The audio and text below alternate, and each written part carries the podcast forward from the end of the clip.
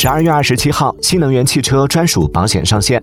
当天，人保财险、平安财险、太保产险等均顺利签出新能源汽车保险保单，成为了行业内首批使用新条款承保新能源汽车保险业务的公司。业内人士预计，百分之八十的新能源车主基准保费会下降。由于保费会受到交通违法记录、出险次数等因素的影响，车主需要以实际保费为准。